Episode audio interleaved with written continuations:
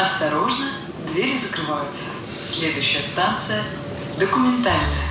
Всем привет, это подкаст «Станция документальный». Меня зовут Дмитрий Колобов. В этом подкасте говорим про документальное кино, обсуждаем новинки и классику и общаемся с представителями киноиндустрии.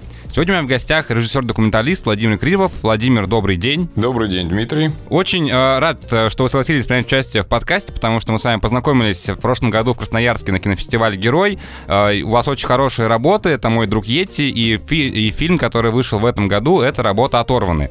Но прежде чем мы про них поговорим, э, хочу спросить вот какой момент. Э, когда готовился к подкасту, гуглил вашу биографию, и высшее образование у вас звукорежиссер, а с 2003 года вы работали режиссером монтажа на телевидении.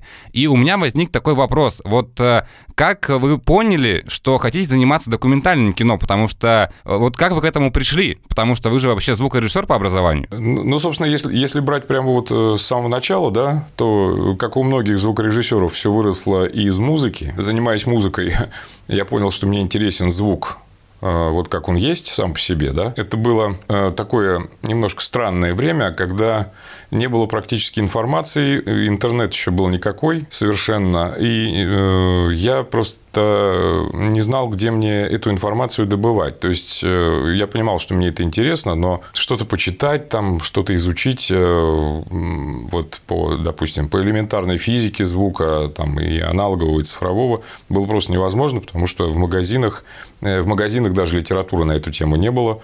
Вот, я тогда просто облазил все магазины Москвы, самые крупные, и там мелкие, всякие, и кроме книги братьев Петелиных «Музыкальный компьютер» я просто ничего не нашел. Потом, естественно, все это резко изменилось, но тогда я понял, что мне нужно искать какие-то выходы. Я начал искать высшие там, учебные заведения, которые готовили бы звукорежиссеров. В общем, все это было долго, нудно и странно. А, но, в конце концов, вот я остановился на том, что пожалуй, больше всего мне подходит э, гитар. Вот. Э, но на определенном этапе, опять-таки, я понял, что все уже мне нужно как-то дальше идти э, и уже практиковаться, потому что на первом курсе уже института я понял, что мне нужна эта практика. Да, в институте все-таки не хватало, там больше теорию давали. В общем, мне работу подкинула Надежда Александровна Мурадова. Это мой, э, моя, мой, моя декан значит, моего факультета, она довольно часто помогала студентам с работой. Первую работу, которую она мне в общем, предложила, э, требовался звукорежиссер в радиоцех нового драматического театра. Короче говоря, вот с этого все началось. Но э, работа в театре, особенно того времени, э, ну, надо понимать, что она денег практически не приносила, и жить на это было практически невозможно. Потому что в то время театральные, ну, все деятели от актеров до там, осветителей, они работали в нескольких театрах, как правило. В силу тогда еще отсутствие практического опыта, как бы не мог так поступить. Поэтому я активно искал, ну и вообще, как бы моя цель была все-таки телевидение в итоге. Вот. И в конце концов, через какое-то время у меня нашлись э, знакомые, которые пытались э, меня пихнуть то туда, то сюда, значит, на какие-то каналы. Но опять-таки на телевидении того времени не были нужны звукорежиссеры такого уровня, или же все ниши были заняты. Вот. Но в итоге очень нужны монтажеры. В конце концов, человек, который пытался меня устроить, э, он говорит, слушай, есть говорит, уникальная возможность, он должен уходить в отпуск, а он работал именно значит, монтажером или видео, видеоинженер тогда это называлось. А, вот. Он говорит, мне в отпуск нужно уйти, а заменить меня неким. Мне, говорит, сказали, найдешь человека, говорит, пойдешь в отпуск, вот буквально так.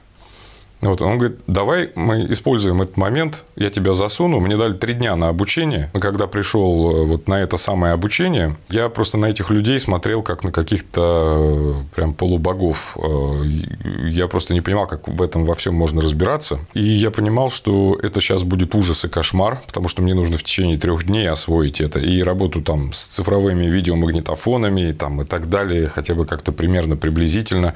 Мне же нужно было не только смонтировать там сюжет новостей, новостной ролик, да, допустим, мне нужно было еще э, и там слить это на кассету. Вот, конечно, я многого не запомнил.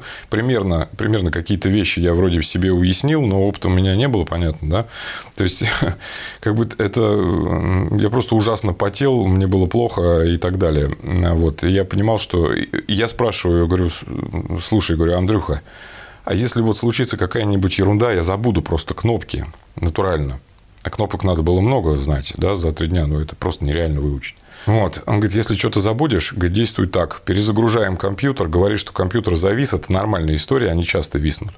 И в это время думай, э, как тебе действовать дальше. Не буду так вдаваться дальше в подробности, в принципе, и так все понятно, но просто за первые, наверное, месяцы работы на РБК видеоинженером таким, вот, я потерял, наверное, процентов 80 своего здоровья, как в компьютерных играх, так вот, потому что это, это был ужас просто для меня. Это было, наверное, был, наверное, самый жуткий период. Ну, и после этого, собственно говоря, вот начался мой, так сказать, путь э, монтажера, там, режиссера монтажа и так далее. И дальше я работал очень долго там в разных местах, и, и, и в двух местах одновременно работал и учился. То есть, у меня была учеба в Гитре, и я работал на РБК там в дневную смену. А в ночь я ездил э, монтировать в Останкино. Естественно, у меня было тоже много программ. Я работал там на здоровье с Еленой Малышевой там возле трех лет и вообще там на пимановских проектах, ну, практически на всех. Вот, э, там, не знаю, на, монтировал ток-шоу, там, большие гонки с Дмитрием Нагиевым, там, еще, еще бог знает что. В общем, в Останкино я потом проработал в течение четырех лет.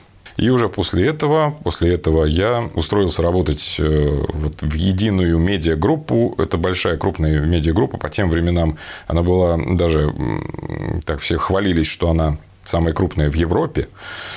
Вот. Работала медиагруппа и сейчас работает, собственно. Она работает на ВГТРК, то есть на, на все каналы ВГТРК, плюс цифровые, там, «Моя планета», «Наука 2.0», «Техно-24» и т.д. и т.п. Э, вот эта вот э, работа дала очень много. Почему, собственно, документальное кино? Да, я такой длинное такое вступление для того, чтобы было понятно, как я вообще к этому пришел. Э, собственно, не я, не я пришел, а ноги сами привели.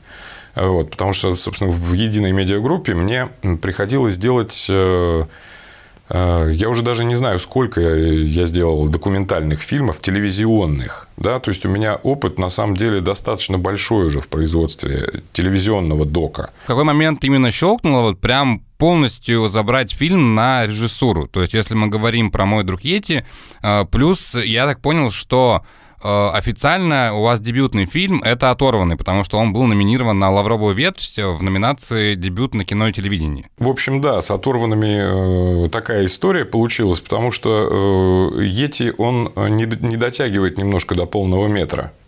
И ну, просто тут такой ход конем да, был сделан, собственно, продюсерами, чтобы на лавровую ветвь подать заявку, вот, нужен был дебют. Вот. И, и, собственно, в полном метре получается это дебют, да, но фактически нет. То есть, я говорю, вообще, в принципе, и мой друг Йети, получается, это не совсем дебют. То есть, если вот э, до конца откровенно и честно говорить, то есть, это мой э, дебют, так скажем, в отдельном, в свободном плавании моем как режиссера. Мне в последние годы особенно стало очень тесно в рамках телевидения. Я понял, что я уже давно знаю и могу э, больше того, что эти рамки могут э, предложить. Меня, как, в общем, человека творческого, это не устраивало. Вот. И я понял, что я могу больше, чем это все. И я хочу действовать э, более свободно. То есть, мне нужен карт-бланш некий. Вот сейчас как бы я имею то, то, то, к чему я стремился действительно. Вначале мне предложили работать именно как звукорежиссеру. То есть наша вот, деятельность совместная э, с Ольгой, она началась со звука. Вот, и первый фильм, который мы сделали, это был фильм э, значит, о африканском племени пигмеев Баака, самый маленький народ на планете. Вот. Э, по звуку там была просто сумасшедшая интересная работа. Вот. Ну, то есть, это африанская, африканская там э, сельва, джунгли, э, звуки, животные атмосферы, там, я не знаю что, я с огромным удовольствием работал вот, над этим фильмом. Вот. И был после этого еще один фильм, где я работал как ну, саунд-дизайнер, там, звукорежиссер и так далее. Это Mission Girls про значит, женщин определенной профессии в Индии. Вот, значит, потерянные женщины, девушки, да. Вот. И после этого, после этого э, случилось так, что нас пригласили, ну, нас, это я имею в виду э, себя, сценариста вот, э, Светлану Косинец и Роман Лобашов. Ну, как бы он вот профессионал в области журналистики, я ему доверяю в этом отношении. И, собственно говоря, вот нас троих пригласили просто посмотреть и, так сказать, дать экспертную оценку уже как бы смонтированному варианту фильма «Мой друг Йети». Название уже было. Мы посмотрели сказали честно, вот, что мы об этом думаем. Вот. Э, ну, на мой взгляд, э, вариант был достаточно слабый. Вот можно было сделать этого материала лучше. Но никаких предложений не было. Вот нам сказали спасибо. В общем, мы на этом разошлись. Потом где-то месяца, наверное, через три, опять же, мне позвонили и спросили, а ты вот не взялся бы? Ну, естественно, я с удовольствием согласился. Да? То есть, это уже был отснятый материал. Но, в конце концов, собственно говоря, фильм э, был сделан. Всех, в общем, устроило, как это получилось. Вот. И э, я сам, собственно, был доволен, вот, потому что материал был тяжелый очень. Да? Ну, понятно, что когда другой режиссер это снимает, потом из этого нужно сделать что-то свое. Ну, как известно, фильм это не то, что ты снял, а то, что у тебя получилось. Да? Вот, то есть драматургия, режиссура, э, собственно, она уже рождается как правило, в доке на, уже на монтажном столе. Ну, вот, наверное, вот как-то и все. Потом, собственно, после моего друга Ети, ну, одновременно, на самом деле, с ним, э, мне предложили уже, собственно говоря, тот же продакшн, Ольга Мичи мне предложила работать над следующим фильмом, как режиссеру уже. У меня будет такой вопрос касательно, наверное, больше дистрибуции. То есть я понимаю, что до сих пор ни Йети, ни оторванных их нет в свободном доступе. А, не знаю, есть ли они или будут ли выходить в прокат. И, по сути, их можно увидеть только на фестивалях. Это вопрос такой, а почему фильмов нет в свободном доступе и планируются ли они вообще туда выходить? Фильмы будут в свободном доступе, ну, по крайней мере, вот продюсеры мне обещали это. Э, Причем оторванные уже, ну, как мне было сказано, будут уже в конце февраля уже в сети, в свободном доступе. Вот, по поводу проката, дистрибуции я не знаю. Э, собственно, я просто вот в последнее время занят на съемках и как бы контролировать вот все вот эти вопросы у меня просто нет времени, к сожалению. Хотя, конечно, мне это очень интересно. Э, ну, поскольку для, для режиссера важно, как дальше, ну, так сказать, куда дальше эти фильмы созданные пойдут, да, и кто их увидит. Вот. Но я думаю, что обязательно в любом случае, во-первых, э, предложение на видеоплатформы э, из и от видеоплатформ поступало. Вот я просто не знаю, в каком состоянии там сейчас дела. Так что, вообще-то, по идее, как бы они должны появиться на основных видеохостингах, да, и э, в свободный доступ в сеть. Вот я не знаю, если ничего не изменилось, вот мне говорили так, что в конце февраля уже фильмы будут выложены. Я буду ждать, на самом деле, потому что оторванный хочется показать своим ребятам, своему продакшену, а мой друг Ети я, в принципе, не смотрел, с удовольствием посмотрю. Хочется немножко вернуться э, к предыдущей теме, кстати, телевизионного дока. Э, я, когда учился на журналистике, нам на некоторых парах, э, там, связанных с видео, с документальным кино, показывали прям вот такую классическую телевизионную документалистику, которая, э, наверное, была не очень интересная. Сейчас мы понимаем, что очень сильно меняется техника, меняется, в принципе, ну, рынок медиа, рынок кинематографа, фильмов и так далее. Появились онлайн-платформы как раз-таки. И вот э, как, на ваш взгляд, сейчас изменился телевизионный док, и может ли он составлять реальную конкуренцию доку платформенному? Потому что даже сейчас э, можно, ну так, грубо говоря, разделить док-фильмы на три типа. Первый — это телевизионный, второй — это авторские фестивальные, и третий это платформенные. И они все отличаются, но проблема в том, что вот как раз-таки авторское документальное кино порой очень сложно найти, э, посмотреть в свободном доступе. И вот насколько телевизионные доки сейчас могут составляя конкуренцию платформам. Тем более, что ушел э, Netflix, ушел Apple TV, которые, в принципе, делали достаточно хорошие документальные фильмы и сериалы, и сейчас наши российские платформы пытаются вот эту вот аудиторию к себе забрать. Вот это вот разделение, мне кажется, разделение на телевизионный, авторский э, и платформенный док, оно несколько условно. Здесь, скорее всего, мне кажется, разделение идет по Э, по формату временному больше. Или же, допустим, платформенный док, он подразумевает часто как бы сериальную форму, да, то есть короткие серии там, но их много, допустим. Вот если какая-то большая тема.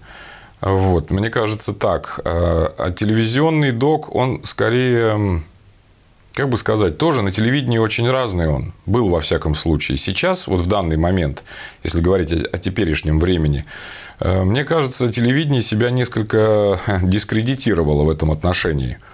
Ну вот, потому что а еще лет, наверное, там 7, 8, 10 назад на телевидении были примеры классического документального кино, да, там разных э, форматов, разных хронометражей, но, ну, во всяком случае, он был очень близок э, к тому.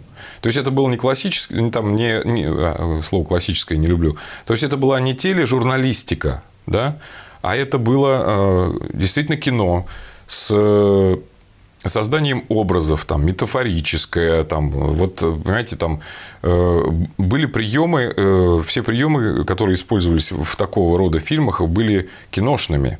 Да? То есть это не... Но и в авторском кино тоже как бы я не исключаю, допустим, каких-то моментов, где э, использовало, использовалось, использовались бы э, журналистские приемы. Да? То есть это фьюжн по большому счету. То есть сейчас, да, я понимаю, что очень много споров на тему, там вот есть классика, классический док, очень много догматов, так сказать, вот именно в этом секторе. И вот есть, э, допустим, приверженцы старой классической школы, так называемые, опять же, все это очень условно, на мой взгляд, вот мое личное мнение таково. Эм, ну вот говорят, что там нельзя использовать это, э, и, и, и нужно использовать только это там, или еще что-то, да. Ну вот. Эм, там нельзя использовать музыку до последнего, там, пока вот она не будет нужна настолько, что без нее нельзя, а кто это определяет, непонятно. Вот, то есть э, нельзя там использовать там нельзя снимать прямые синхроны, только наблюдение только там долгое-долгое слежение за объектом там, и так далее, и, там, и так далее. Значит, очень много вот таких установок, скажем так. Ну, вот еще раз говорю, на мой взгляд, э, это... Ну, я могу ошибаться, да, но я свое мнение... Тут надо везде сейчас, как сейчас э, принято, дисклеймеры развешивать. Вот. Э, и я повешу такие. То есть, это мое личное мнение, я никого ни к чему не призываю. Но мне кажется, мне кажется, что вот это вот разделение, оно условно можно использовать. Все можно использовать, если э, там, у человека, у режиссера есть вкус. Да? Естественно, это должно быть органично. Естественно, это должно быть там, где это нужно. Но можно, господи боже мой, можно использовать и журналистские приемы, не знаю, и блиц-опросы людей на улицах, если это в тему. Можно использовать там, я не знаю, все вплоть до какой-нибудь там музыкальной эксцентрики, там все, что, все, что угодно. Значит, если, если все-таки этому разделению следовать, чтобы как бы попробовать все это дело оценить, э, еще раз повторяю, что я считаю, что сейчас на телевидении Дока, э, он пропал. Да, то есть был, э, допустим, существовал канал отдельный, 24 док на ВГТРК, вот, который занимался производством телевизионных документальных фильмов. Вот. Этот канал упразднили. Везде, во всех, э, во многих крупных медиагруппах, и у нас в том числе в ЕМГ, а просто ну, тоже исчезли эти отделы, которые занимались э, документальным кино, остались там, естественно, ну, как мы понимаем, да, что самое популярное, ну, в кавычках, опять же, эм, того, что требует рейтинги, это ток-шоу, э, там реалити-шоу, э, всякие там коротенькие, допустим, travel программы там и так далее, готовка там всякая и все такое прочее. И док практически исчез. Вот остались какие-то там, я не знаю, очень очень странные поделки из, э, практически перестали снимать, то есть из каких-то архивов, из каких-то там, я не знаю, из каких-то обрывков чего-то там пытались что-то такое монтировать, абсолютно стандартные тексты, э, все время повторы тем. Ну, то есть, вот это вот сейчас это смотреть невозможно. Раньше были хотя бы единичные примеры достаточно интересные, да, можно было и посмотреть. Вот на 24 док, например, на мой взгляд, очень хороший был контент. И сейчас точно нет. Телевидение не может составить конкуренцию, потому что ей, ну, телевидению нечем его составлять фактически, потому что нет сейчас дока, телевизионного даже нет. Вот и даже хорошей тележурналистики уже не существует. То есть, ну, все уже. До свидания. То есть, это дорого, это долго, мы этого себе позволить не можем. Сейчас, видимо, вот как бы такая отговорка Вот. И телевидение все уже, оно отказывается уже воспитывать вкус э, зрителя, уже эту функцию совершенно на себя не берет, оно выполняет некий э, такой эфемерный заказ домохозяек э, за 50, которые смотрят значит, телевизор филейной частью, там, готовя что-то на кухне. Вот, слушая больше, да, то есть у них это больше такое телевидение перешло в разряд аудио. Что касается платформ, то, э, ну, на мой взгляд, я не знаю статистики, но мне кажется, что сейчас платформы э, немножко набирать начинают. Вот, потому что раньше док на платформах был редким зверем. Вот, сейчас становится все больше и больше. И э, по, так сказать, оценкам там, ну, не знаю, там, э, можно ли говорить или нет, но на ОКО, там, на Иви, там, еще где-то там вот на каких-то вот э, видеохостингах э, видно по так сказать, по рейтингам именно зрительским, то, что эти фильмы пользуются популярностью. Ну, там, не знаю, там, Арбугаевский «Генезис 2.0», да, там очень высокие рейтинги, там, еще что-то там такое, вот, там, «Нерка», «Рыба красная», там, и так далее, много чего. Там что-то про медведь. Ну, в основном, понятное дело, что э, людям интереснее, так сказать, анималистика, в первую очередь. Вот, но тем не менее попадаются и э, там э, и фильмы портреты там ну всякого рода дока сейчас становится гораздо больше я это вижу. Вот потому что раньше его было вообще просто вот единичные какие-то вещи. Вот сейчас мне кажется вот еще в связи с уходом э, Netflix так сказать с арены и вообще ухода иностранных площадок из России видимо автоматически повысился интерес как бы к тому что все-таки в России, оказывается, тоже что-то делается, да, снимается документальное кино, оказывается. Вот, и давайте-ка мы посмотрим, обратимся, так сказать, узнаем хоть что вообще происходит. А оказывается, оно есть, да, и вот как бы площадки сейчас, видимо, начинают немножко набирать, так сказать, уже. Будет интересно следить за тем, как будет развиваться документальное кино на платформах, тем более, что сейчас сами платформы уже а, занимаются тем, что снимают свое какое-то документальное кино и там его публикуют, но уже хочется немножко перейти а, к вашему творчеству и более подробно поговорить про ваши фильмы, в частности, про фильм «Оторванные». А, как родилась эта идея? И я помню, что вы говорили, что когда вы приступали к работе над этим фильмом, все, что вы знали про Чукчи, это анекдоты. Вот, но во время работы, естественно, что мнение э, к этому, к этой как на, нации, национальности, оно изменилось. Вот э, если вкратце, то как вообще была, как строилась работа над фильмом «Оторванный», сколько она заняла и какие, может быть, были трудности? Во-первых, спасибо, Дмитрий, большое за такую вот, как бы, за, за отзыв, за высокую оценку. Мне это очень важно и приятно. Вот это здорово. Значит, э, все-таки не зря работаем. Всегда, собственно, точнее говоря, не всегда режиссер перед началом фильма э, в теме да, в той, которую он должен снимать, это, я считаю, совершенно не обязательно. А вот обязательно, когда у тебя уже тема есть, ты знаешь, о чем ты будешь делать. Если, если как режиссер у тебя это интересно, да, то есть ты, ты говоришь, я берусь за это.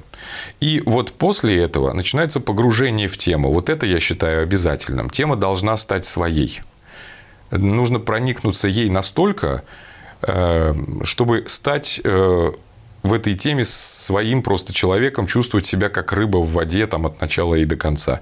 Иначе снимать, я считаю, человек, ну, как бы режиссер права не имеет до того момента, пока он не, не въедет во все эти нюансы. И, естественно, как бы я э, так сказал, потому что я действительно, оказывается, ничего о Чукчик не знал. Вот, я начал погружаться в эту тему, я начал там смотреть уже какие-то отснятые фрагменты сюжета, они, они уже были, то есть там было были уже раз, разведывательные, так сказать, съемки, вот, которые мне значит, дали посмотреть с тем, чтобы я там согласился или не согласился с этим работать. И я начал вот в эту тему вникать. И я понял, что там, конечно, просто все, что я знал, это даже не, не верхушка айсберга, то есть это, это, это вообще ничто просто, потому что под этим такой пласт исторический и культурный. Вот. И там копать еще и копать. И я понял, что на самом деле этот фильм, он, э, как бы сказать, э, ну, невозможно всей этой темы, как бы, понятно, да, то есть объять необъятное. Вот это нужно делать, мне кажется, там, я не знаю, действительно какой-то сериал из полнометражных серий, и должно быть их штук 20 не меньше, и тогда более-менее можно как-то вот рассказать и об этих, и о Чукчах в частности, и вообще о народах край, крайнего севера нашего. Это все безумно интересно, и э, об этом нужно рассказывать, потому что наверняка об этом не знал не только я, и не знаю до сих пор. То есть люди вот на фестивалях после оторванных ко мне подходят вот с такими глазами квадратными и говорят, да неужели? Я говорю, вот, а вот понимаете, сам не знал до начала работы над этим фильмом. Поэтому да, тут еще, конечно, важна очень и э, просветительская функция документального кино. Да? Помимо того, что мы, как бы сказать, работаем над кинообразом, там, над делаем драму там, и так далее и тому подобное, просветительская функция, ее никто не отменял. Я считаю, что она очень важна, очень важна. Естественно, трудности были, поскольку в условиях Крайнего Севера вообще снимать не, не торт, да. Вообще, как бы съемки документального кино – это отдельная песня. Вот. А здесь еще и все это завязано на местный климат, который вот он просто ведет себя как хочет натурально. А, вот, то есть можно там, я не знаю, собрать экспедицию, там, не знаю, условно говоря, там, там э, летом, весной это вездеходы, там, зимой эти треколы, вот эти огромные машины на шинах низкого давления, которые по тундре могут пройти, вот только они. А, и можно вот собираться куда-то ехать, там даже за, не знаю, недалеко совсем по нашим меркам, 20 километров, это вообще не расстояние, условно говоря. Вот. И вот вы все собираетесь, там, не знаю, грузите там аппаратуру там и так далее, все это готово, а вдруг бац, через полчаса, вот светило солнце, да, с утра, вот бац, через 20 минут начинается пурга, и продолжается она там сутки и никто никуда уже не едет, а, вот, и так далее, и тому подобное. А если это ладно, что если, допустим, выехать не успели, а если успели, и это в, в пути, допустим, это все, вот, вы опять-таки стоите, деньги идут, да, топливо тратится и так далее и тому подобное. Вот. А съемок не происходит, потому что мы снимать просто не можем в этих условиях. Ну, то есть, конечно, это очень тяжело. И мало того, в общем-то, после съемок Э, все это в монтаже еще нужно свести. Понимаете, да? То есть была очень трудная картина, сложилась э, на уже практически финальном монтаже. Я не помню, рассказывал я об этом или нет. Э, но на самом деле в доке это нормальная история, когда, допустим, уже есть смонтированные блоки, вот, даже уже не монтажные фразы, а блоки уже как бы такие событийные большие от начала до конца. Вот эти блоки, каждый из них, вот несколько блоков, они уже смонтированы в чистую практически. И э, вот я смотрю и понимаю, что каждый из них отдельно прекрасен а вместе они никак не, не склеиваются. Ну, я и так, и так, и переставлял туда-сюда, и там брал часть оттуда и отсюда, ну, не получается. Вот, вот не идет и все. То есть, как-то не складывается именно цельная история, да, вот это вот. Вот. И, собственно говоря, вот эта идея с э, э, вот этим как бы интервью на радио Пурга, да, оно родилось в самом конце фильма уже.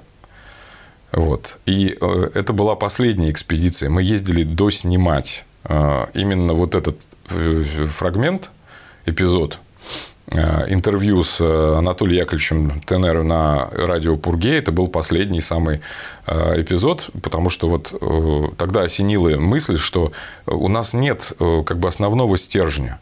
Да, то есть нужно что-то, чтобы сшивало эту историю воедино и, как бы сказать, вот эти вот, э, ну, создать переходы, да. Вот, вот что это, опять же? Конечно, это не классический док, как его представляют себе люди, но без него фильма бы не было. Понимаете, просто, ну вот, э, кстати говоря, у того же Ивана Твердовского есть очень хорошая, так сказать, ну такая присказка, фраза, что ли. Он э, говорит, ну, может быть, не только у него, я от него услышал впервые, придумать кино, придумать. И вот это, мне кажется, очень точное отражение того, что там, я, я не снял кино, я его придумал. И реально это так, потому что ты работаешь с материалом из жизни, а в итоге у тебя получается, что ты на монтаже с ним с ним уже играешь, ты как в пятнашке, да, то есть ничего не изменяется по съемкам, естественно, как бы ты снял и снял. А дальше уже вот эта вот перестановка э, фрагментов, она рождает драматургию уже непосредственно в монтаже. Вот, она рождает. Э, драматургия сама вот в жизни, она, ну, редко когда она рождается прям при съемках, да, и ты уже знаешь точно, что у тебя в финале будет. Практически никогда. По крайней мере, у меня такого не было. Вот. Если только это не телевизионный док, который, где сценарий заранее написан, уже там, заранее известные там, синхронисты, там, эксперты, там еще кто-то, и мы прям вот расставляем, и это все с закадровым текстом, естественно. То есть, это чистая такая э, именно тележурналистика, да, не будем это доком называть да, это тележурналистика, это э, публицистика, это там, э, как бы, у него основная функция, значит, просветительская. Вот. А здесь другая картина. То есть, ты сначала снимаешь, и потом думаешь, что с этим делать. Вот. И иногда это получается, а иногда нет. Но ты придумываешь в результате кино. И это очень хороший как бы, ответ на вопрос, на мой взгляд. Именно придумываешь кино. Ну что ж, на этом будем переходить к обсуждению фильма, который выбрал Владимир. Э, и обсуждать сегодня мы будем фильм Ярослава Булавина «Сотворение». Станция документальная. Э, фильм «Сотворение» Ярослава Булавина, он был снят одним человеком в пандемию коронавируса, и интересен он во многом тем, что он снят полностью без э, компьютерной графики, без студийных комбинированных съемок. У меня будет первый вопрос, почему этот фильм выбрал? Да, это очень хороший вопрос, почему? Значит, э, в первую очередь, пожалуй, тому, что э, в этом фильме я вижу то, чего, на мой взгляд, не хватает очень многим документальным тут вот, кстати, надо говорить документальным фильмом, я хотел сказать. Э, но ведь, эм, э, я думаю, ты, Дима, согласишься со мной, то фильм Ярослава, он как раз-таки вот то, о чем мы говорили перед этим. Нельзя его в полной мере назвать документальным, да? То есть, это действительно съемки живые все, да? То есть, он снимал жизнь. Но по итогу, так сказать, Э, здесь э, практически чистый визуал, да, то есть мы видим арт-фильм. И сам Ярослав, кстати говоря, говорит о том, что он делает, как бы сказать, движущиеся фотографии, что ли. Вот он сам фотограф, я так понял, что он начинал именно с фотографии. Это именно арт-фильм. Вот я считаю, что это определение правильное в данном случае. И выбрал я его именно потому, что здесь э, в полный рост я вижу эксперимент. Э, я считаю, что эксперимента очень не хватает не только документальному кино, там, а вообще в принципе сейчас в жизни. Вот, и в музыке там, и э, вообще, в принципе, вот во, во всей культуре эксперимента почему-то, мне кажется, боятся. Ярослав, у него такой, э, как мне кажется, это даже какого-то э, рода такой молчаливый манифест. Вот я буду делать так, как считаю нужным. Я буду экспериментировать, я буду пробовать, я буду там, не знаю, э, использовать там технику, придумывать что-то свое, и сделаю в результате то, что хочется сделать только мне. Вот, то есть, ну, как бы тут какая-то такая еще, мне кажется, попытка э, доказать да, что-то всему миру, что это в принципе возможно. И что это смотрибельно. Вот, и так далее, и тому подобное. То есть, вот э, я именно поэтому его выбрал. Мне понравилось то, что здесь э, есть желание экспериментировать, желание поиска, найти что-то новое, нестандартное. Скажу честно, да простит меня автор, у меня есть вопросы э, к этому фильму, да, но здесь есть главное, здесь есть желание вот э, извините за каламбур, сотворить что-то, да, вот необычное, что-то свое. Но в то же время, э, мне кажется, здесь э, существуют некоторые опасные моменты. Ну, я думаю, что мы там позже об этом поговорим. Ну да, в принципе, фильм называется «Экспериментальный», даже когда вот он его опубликовал в социальных сетях, он так и называется «Экспериментальный фильм сотворения». Я, когда его смотрел, э, буквально это было за пару часов до записи подкаста, у меня сразу почему-то вспомнилась, во-первых, постсоветская симфония, потому что это тоже такой арт-фильм, который, ну, сложно назвать, да, документальным типичном, наверное, восприятии, но там тоже, мне кажется, есть очень глубокий смысл и эксперимент в том числе. И еще, когда читал комментарии к сотворению, некоторые, там был один комментарий, который сравнил его с Каянискаци. Каянискаци мы как раз обсуждали э, в первом выпуске с Натальей Павловной Соколовой, и вот вопрос, наверное, э, не знаю, даже не тебе, а просто вот э, так вот в воздух. Ну, то есть, действительно, есть много фильмов, которые со, ну, вот, сделаны там без интервью, без синхронов, э, каким-то, может быть, наблюдением, экспериментом, но каждый в них видит, наверное, какой-то там, не знаю, смысл свой, какую-то метафору, потому что в какие-то моменты я не до конца, во-первых, понимал, как он это снял, но благо, что Ярослав нам дал еще материалы, где он прям подробно рассказывает о том, как проходили съемки. Но как минимум я себя ловил э, на мыслях, что вот какие там были кадры, и у меня сразу всплывал почему-то э, в голове Интерстеллар Нолана. Э, в комментариях писали, что там кадры с пузырями вызывали ассоциацию с Линчем. И мне на самом деле очень нравится, когда есть какая-то, какое-то пересечение э, вот, документальных, экспериментальных фильмов с игровыми, потому что так или иначе это все, по сути, одно искусство кино. И вот мне сейчас интересно, а какие вопросы у тебя к фильму есть? Сначала, наверное, я скажу о том, что мне еще нравится в этом фильме, да.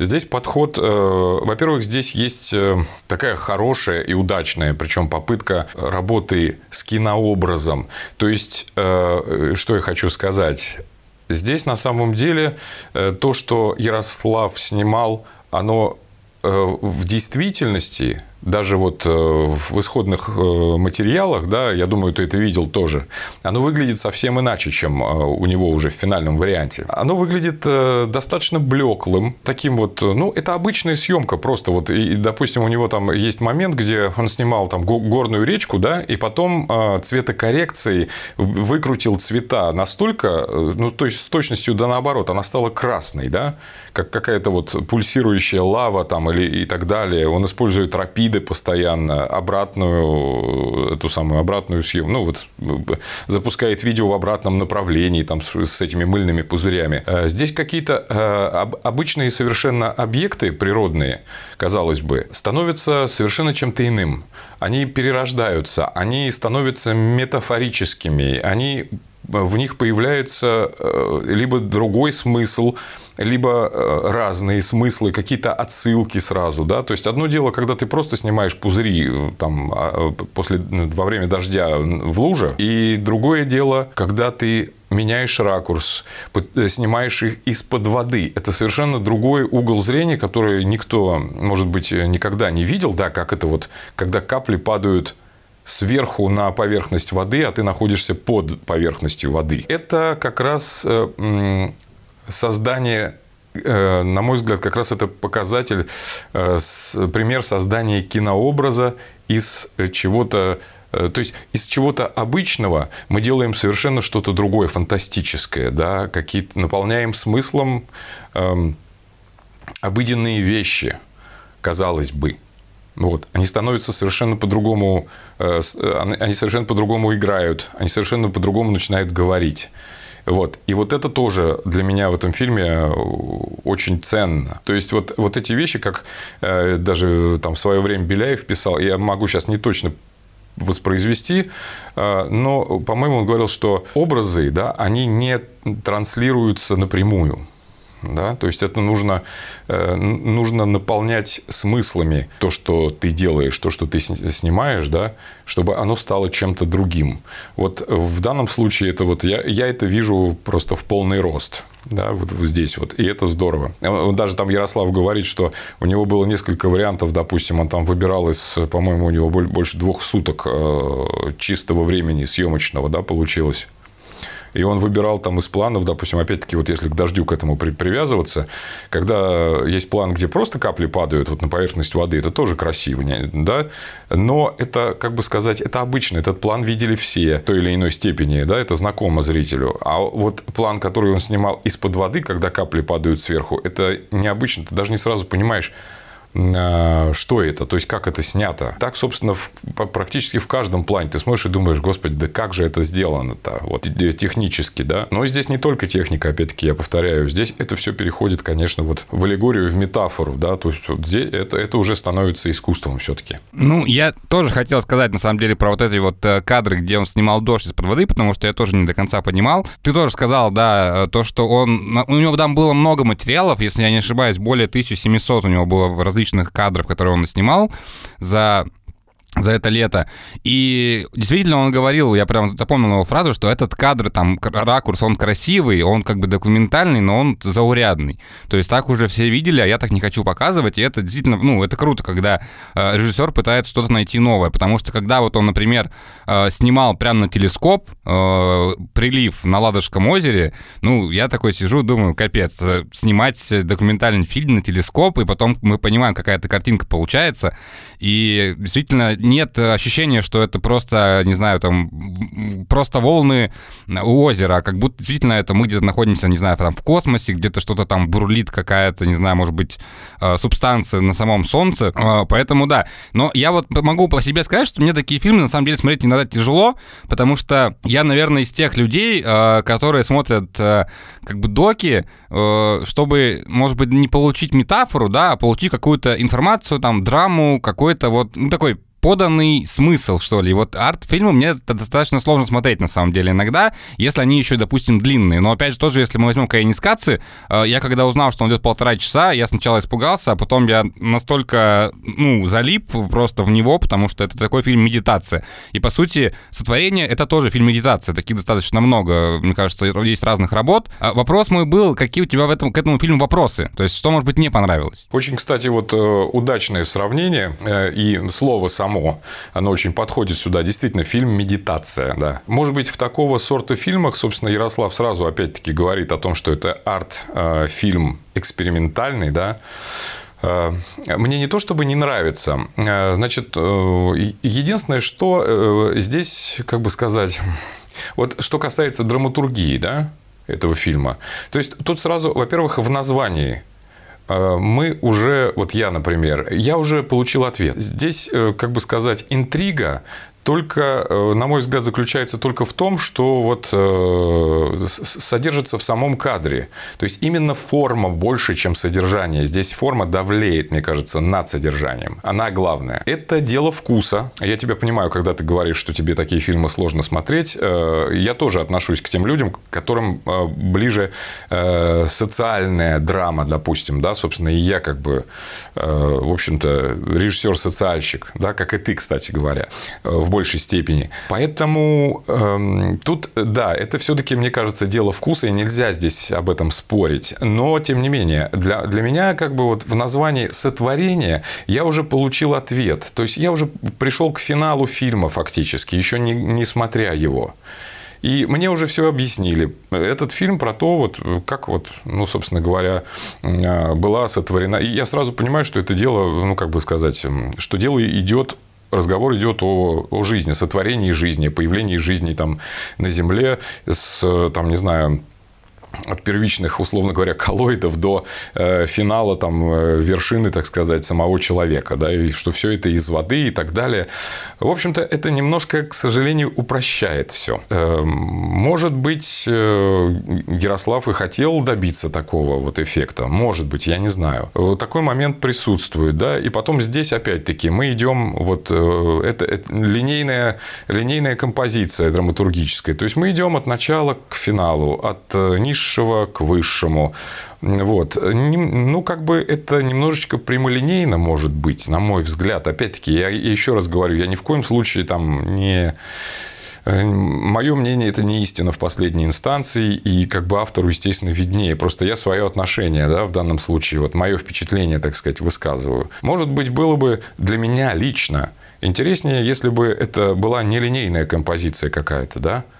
А, не знаю, возможно ли в данном случае это сделать было, но тем не менее, как бы вот, то есть, э, или может быть, э, может быть название придумать самого фильма поинтереснее, чтобы оно немножечко хоть интриговало, да, чтобы не было понятно сразу, к чему мы придем. И есть еще одна, вот я говорил про опасность, я бы вот, эм, как бы сказать, я опасаюсь того момента немножко, что а, как бы увлекаясь вот этой прекрасной, кстати говоря, изумительной, просто а, восхитительной техникой съемки, да, вот этим вот, вот этой композицией кадра, построению там, а, значит, объектов в кадре, э, всеми вот этими, как бы сказать, интересными эффектами цветовыми, световыми и так далее и тому подобное, вот всей этой макросъемки и так далее, увлекаясь вот этими вещами, можно, так сказать, вот э, э, скажу так, вот сотворение вот у нас уже как бы есть, да, вот этот фильм Ярослава Булавина «Сотворение», арт-фильм. Что дальше?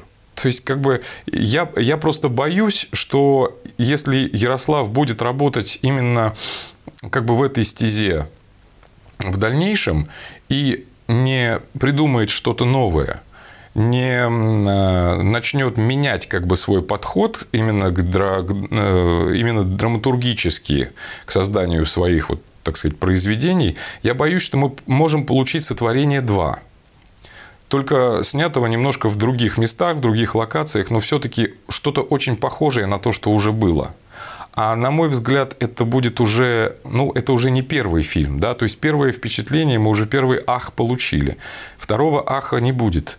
И вот, вот здесь вот, э, мне кажется, я, я ему очень желаю, так сказать, э, того, чтобы он сумел перестроиться, в нужное русло. Просто я э, еще там в дополнительных вот этих материалах, которые он нам любезно предоставил к просмотру, да, там есть, э, по-моему, трейлер следующего фильма, и я вижу, в принципе, ну, практически то же самое. То есть, э, как бы, да, вот эта сногсшибательная техника съемки и прекрасные вот эти какие-то э, фантастические уже ландшафты, снятые там чуть ли не в луже, да, это все, как бы, да, ну, мы уже знаем, и мы это видели. И вот это, как бы, я не знаю, здесь нужно что-то, мне кажется, придумать новое. То есть, а, естественно, оставить вот этот вот подход просто перфекционистский, хирургический какой-то вот такой прямо точный, выверенный, там вот эта постановка кадра, там эм, много-много часов съемок и работа просто титаническая, да. Вот это вот как бы вот этот подход оставить и, может быть, там придумать что-то драматургически, что-то более интересное, с чем-то это там скрестить, не знаю, опять же сделать какой-то сплав чего-то с чем-то совершенно дикий. И, может быть, и вот тогда тогда да, тогда удастся сделать что-то новое при э, том, что мы оставим как бы технику работы с кадром. Интересная мысль на самом деле, потому что э, действительно, возможно, иногда режиссеры некоторые как-то попадают вот в такой капкан э, какого-то там, не знаю, стиля, который они сделали впервые, да, и потом выпускают э, по таким же рельсам, по таким же алгоритмам какие-то другие работы, и они уже так не заходят. Но в любом случае я тоже хочу Ярославу отдельно сказать спасибо в этом подкасте за э, то, что, во-первых, он этот фильм сделал, и то, что он дал материалы, потому что я на самом деле, когда смотрел, я не до конца понимал, как это вообще все было снято, и касательно сцены с дождем из-под воды, и когда вот он, кстати, капли вот эти вот шли наверх, я был уверен, что это какая-то ртуть. Ну, то есть я думал, что как он так ртуть засунул в воду, а потом выяснил, что просто э, в пасмурную погоду капли под водой выглядят вот так вот. Это тоже очень круто. Это, ну, поиск каких-то таких вот необычных решений, еще и с точки зрения съемки без там каких-то героев, это тоже круто, потому что, не знаю, вот мы каждый год там снимаем, у нас начинаются вопросы, как мы посадим героя, как мы там э, сделаем подъемы, а здесь вообще вышло на абсолютно на другой э, как бы уровень, это экспериментальное желание автора экспериментировать, и за это отдельный, мне кажется, вообще поклон и отдельное спасибо хочется сказать. Этот фильм есть в открытом доступе, его можно будет посмотреть, тоже написать обратную связь Ярославу в комментариях, либо в комментариях в канале подкаста. Ну и я хочу по традиции информации, чтобы ты порекомендовал три фильма документальных для наших зрителей, которые нужно обязательно посмотреть. Эта задача непростая, конечно, будет. Вот. Э, но я Наверное, э, постараюсь э, порекомендовать фильмы разноплановые. Наверное, начну с фильма режиссера, который очень многим известен.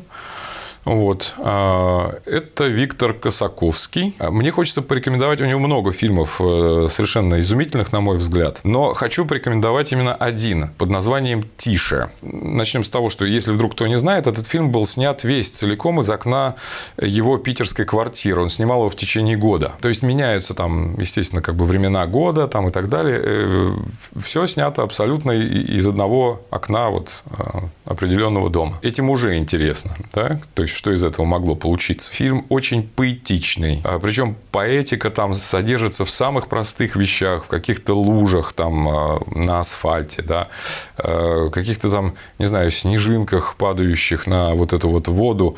Вообще у Косаковского достаточно много воды в фильмах, да, то есть это какая-то вот такая стихия, которая, видимо, ему близка, и вот он все время как бы обращается к ней. Там возьмите ту же акварель, допустим, да, там все о воде. Вот. Но здесь, э, э, кроме всего прочего, кроме вот этой поэтики такой бытовой, что ли. Здесь еще присутствует очень интересная вещь. Здесь полный рост работает вот это вот средство под названием монтаж. Да? То есть, что можно сделать, каких эффектов, каких выразительных средств можно добиться чисто монтажом практически. Да? То есть, вот материал смонтировать так, чтобы была то трагедия, то какие-то поэтические такие зарисовки, то драма, то то вообще комедия, на самом деле, это э, просто вот э, есть там э, настолько смешные моменты, которые, казалось бы, они взяты вот просто, просто вылезают просто из ничего. Вот. Есть момент, когда там в течение всего года у него под этим несчастным окном на этом несчастном асфальте все время дорожные рабочие ковыряют одну и ту же дырку. Вот постоянно. То есть, они ее заделывают, Потом приезжает опять какой-то трактор, они опять ее заделывают. Потом опять они уехали, вроде сделали, потом опять... За... И вот это вот в течение всего фильма, это очень смешно э, выглядит. Вот. Э, совершенно замечательное значит, произведение, я его очень люблю. Вот. И вот я как раз, наверное, вот его порекомендую посмотреть в первую очередь еще, ну, как бы тем, кто его еще не видел.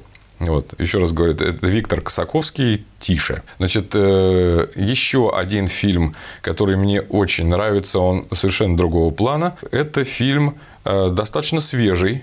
Режиссер Наталья Гугуева, э, Называется он «Не расставание». Он, кстати говоря, вот я сейчас нахожусь на фестивале в городе Уфе. Фестиваль называется «Свой путь». Вот на этом фестивале... Я уже видел этот фильм на, на других фестивалях. Здесь он тоже Э, представлен. Даже, наверное, не буду рассказывать, потому что это нужно видеть. Э, тоже очень такой, э, очень поэтичный, поэтичная история о двух людях. Значит, это артисты балета, они бывшие муж и жена которые развелись, там, я не помню, уже много лет назад, там, что ли, 10 лет, и никак вот они не могут, тем не менее, друг с другом расстаться. И на самом деле ну, не буду рассказывать фильм, этого достаточно. Это как бы такой вот просто логлайн небольшой. Вот это просто нужно посмотреть, как это сделано. Пластика кадра, да, э, пластика движений, ну, поскольку они все-таки танцоры, да. Прекрасная, прекрасно сложенная драматургическая линия. Просто изумительно сложена. Использование музыки там очень точное, точечное и очень, э, ну, вот прям вот мне очень нравится это кино. Вот очень рекомендую посмотреть. Еще раз, Наталья Гугуева